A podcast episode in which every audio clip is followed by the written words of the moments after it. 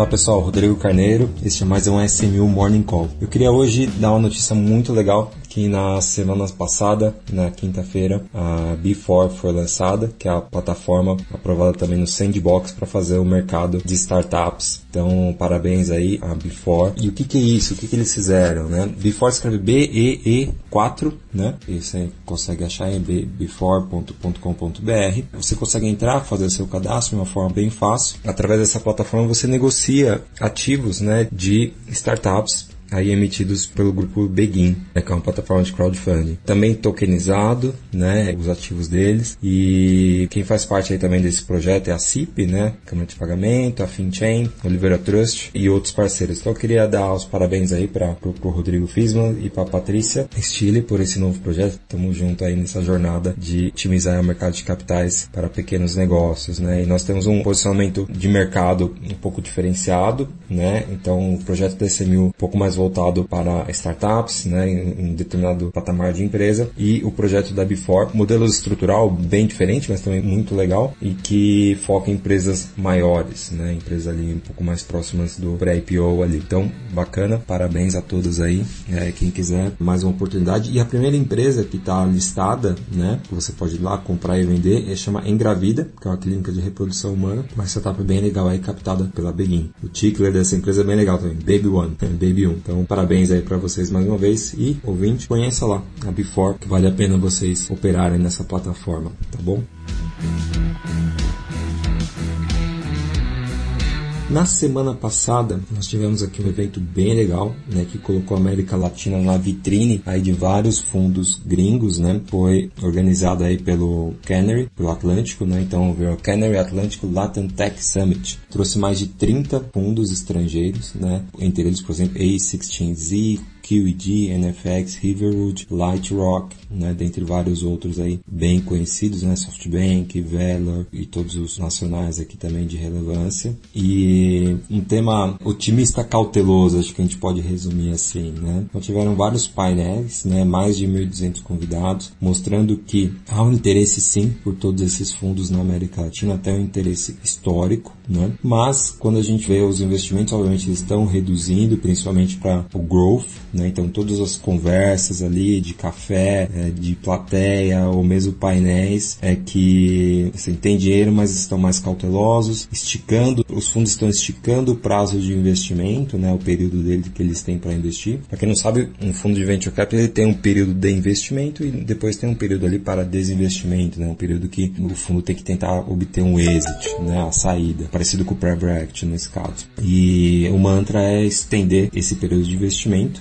e aí esperar que as coisas voltem um pouco ao normal. Né? Então o capital está ali, chamado dry powder, né? que são sentados no capitais, escolhendo empresas melhores, né? com múltiplos melhores units econômicos melhores enquanto o mercado ainda não aquece. Né? É, as estimativas mais otimistas aí para esse prazo é entre um ano, um ano e meio. Né? Isso para o, esses gestores aí de venture capital. É, e fala, olha, não é algo, não é um problema exclusivo de venture capital, não é um problema exclusivo para a América Latina nesse momento, mas sim um, um mercado global, né? Está um pouco avesso ao risco aí, dado que tudo vem ocorrendo. Porém, quando os fundos abrem o horizonte e fala de dois 5, é, 8 anos para frente, aí vem um otimismo legal, né? Como eu falei, até um recorde histórico na procura por startups aqui no Brasil. É como a gente já mencionou também o early stage, né, startups ali que estão no estágio anjo, pré-seed, seed, até série A, o mercado continua em atividade, né, com redução em volume também, mas em atividade, né. E outra coisa, né, é, tá um pouco mais difícil levantar capital também para esses próprios fundos, né, então, é verdade seja dita, né. Então esse é o cenário, né, foi realmente colocou aí muita gente legal, muita gente gestora realmente de relevância no mercado mundial de venture capital, veio para cá e gostou do que viu, elogiou bastante o ecossistema brasileiro e da América Latina, né? É, e que realmente agora vamos esperar. Pediu para as startups estenderem o runway, que aí não é novidade, cortar custos, etc. E quanto tempo vai demorar para até voltar ao normal? Ninguém sabe, né? E só sabem que se tiverem mais gasolina, mais tempo, mais vento, escolha a analogia que você achar melhor, você tem mais chance de superar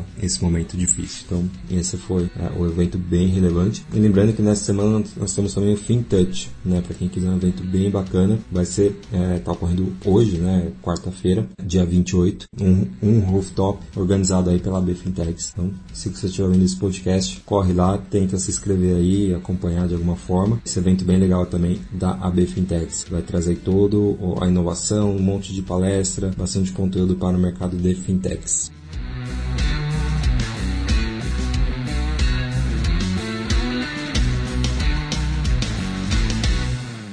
Fazer agora aqui um pouquinho de dança das cadeiras aqui, né? A Vortex QR, né? Que é a empresa inclusive está aprovada também no Sandbox, né? Para tokenização de valores mobiliários, né? De emissões. Trouxe aí Carlos Rato como seu novo CEO. E Carlos Rato foi aí, é, inclusive eu até cheguei a trabalhar com ele uma, uma época no, no Bank Boston, né? Ele era responsável pelo financeiro. Na minha época somos contemporâneos aí de Bank Boston, saudoso Bank Boston. Mas ele possui uma carreira brilhante, é, passou por muitos locais depois do banco, né? Inclusive Itaú, né? HSBC, CETIP, B3, né, participou ali pela fusão B3 e Bovespa com a CETIP, né, na criação da B3 e estava também na BBCE, né, que é o Balcão Brasileiro de Comercialização de Energia, um reforço muito importante né, para a Vortex QR tokenizadora, que já realizou três emissões né, desde o seu lançamento aí dentro do âmbito do Sandbox, os 12 slots que ela tem, né, que eles conseguiram, já conseguiram três com coordenação aí do Itaú BBA, né, então emitiram aí, foram 74 mil debêntures, por exemplo, da Salinas Participações, 8 mil cotas de fundo de investimento em direitos creditórios, FDIC, que é a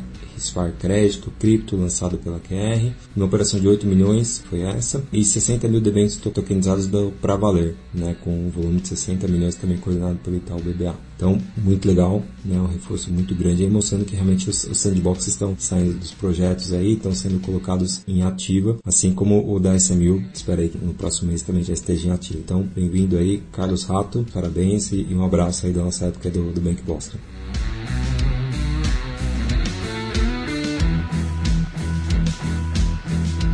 Para não deixarmos aí rodadas de fora, né, vou falar da fintech Ali. Ela fechou sua série A de 135 milhões de reais e foi liderada aí pelo BTG, né, uma startup aí que passou pelo programa deles, né, de, de Boost Lab, de aceleração e hub de negócios. Então, uh, teve também a participação aí de um corporate venture capital que ainda está mantido em segredo, mas o nome BTG foi uh, divulgado aí. Fiquei contente aí ver esse investimento forte, uma série A, né, vinda aí de um banco. E a Ali, ela é uma fintech, né, que oferece crédito consignado para funcionários de empresas. Então, ela foi criada lá em 2018, né, por Bruno Reis, tá? E já fizeram aí mais de 200 milhões de operações de crédito consignado e também em financiamento de energia solar, tá? Tem mais de 200 empresas conveniadas, dentre elas Deloitte, Ernest Young, Aço Cearense, Três Corações, já impactaram aí mais de 250 mil colaboradores, né? A ideia é que com esse reforço de caixa, a startup expanda para novas áreas, né, principalmente de produtos, comercial, tecnologia recursos humanos, inclusive criando aí novos projetos. Não deu muito detalhe que seriam esses novos projetos, mas eles falam que construir um projeto que seja mais intuitivo e que possa ser usado de maneira recorrente. Né? Foi isso que eles abriram ali para o mercado.